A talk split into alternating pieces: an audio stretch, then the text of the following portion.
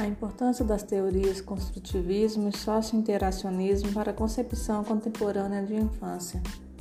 O que conhecemos hoje sobre educação infantil, séculos atrás, não pode-se dizer que era a mesma coisa.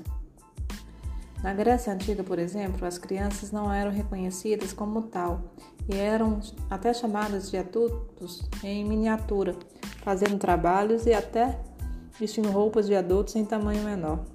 Dessa forma, não era permitido o acesso a brincadeiras, estudos e outras atividades que hoje em dia as crianças têm acesso. E durante séculos, o conceito de infância e criança era desconhecido. Somente a partir do século XVII, o conceito de educação infantil aparece.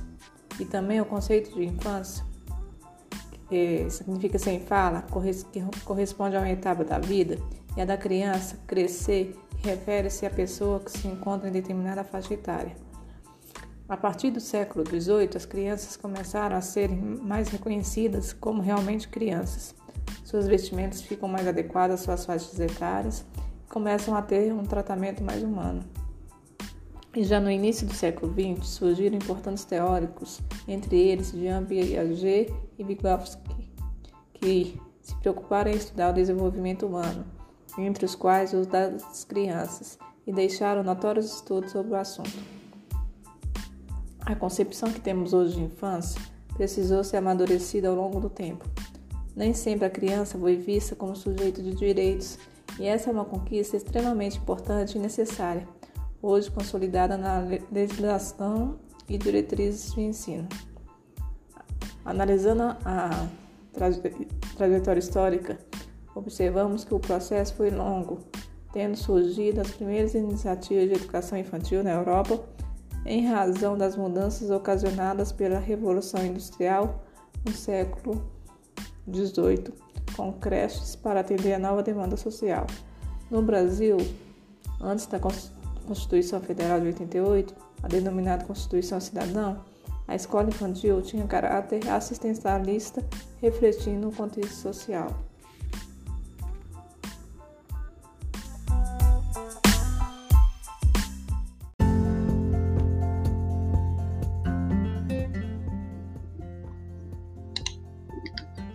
A importância das teorias construtivismo e socio-interacionismo para a concepção contemporânea de infância. O que conhecemos hoje sobre educação infantil, séculos atrás, não se pode dizer que era a mesma coisa. Na Grécia Antiga, por exemplo, as crianças não eram reconhecidas como tal e eram até chamadas de adultos em miniatura, fazendo trabalhos e até vestindo roupas de adultos em tamanho menor. Dessa forma, não era permitido acesso a brincadeiras, estudos e outras atividades que hoje em dia as crianças têm acesso. Durante séculos, o conceito de infância e criança era desconhecido. Somente a partir do século XVII, o conceito de educação infantil aparece, e também o conceito de infância, que corresponde a sem fala, a uma etapa da vida, da criança, que, refere-se a crescer, e é uma pessoa que se encontra em determinada faixa etária. A partir do século XVIII, as crianças começaram a serem mais reconhecidas como realmente crianças. Suas vestimentas ficam mais adequadas às suas faixas etárias e começam a ter um tratamento mais humano. E já no início do século XX surgiram importantes teóricos entre eles Jean Piaget e Vygotsky, que se preocuparam em estudar o desenvolvimento humano, entre os quais o das crianças, e deixaram notórios estudos sobre o assunto. A concepção que temos hoje de infância precisou ser amadurecida ao longo do tempo. Nem sempre a criança foi vista como sujeito de direitos.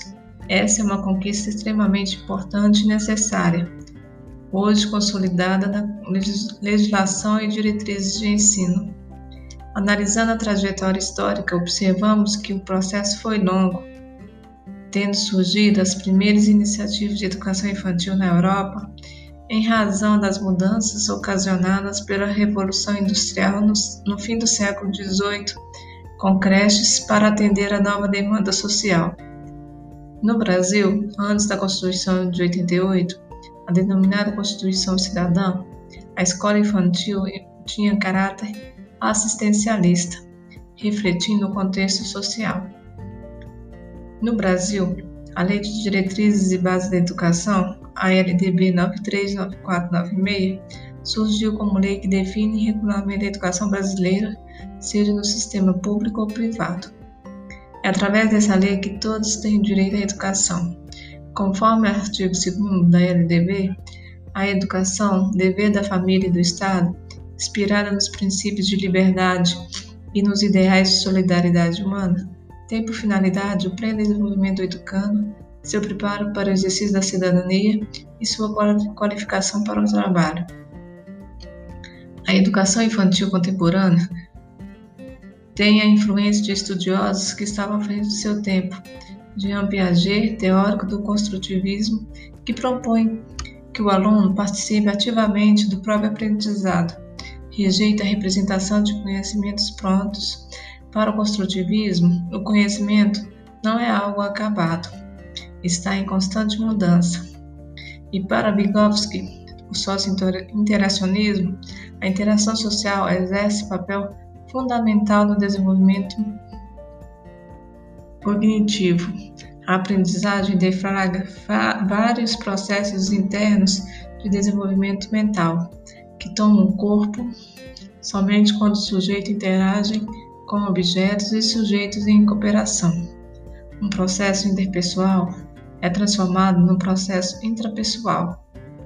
A interação é essencial para a transformação do homem de ser biológico em ser humano.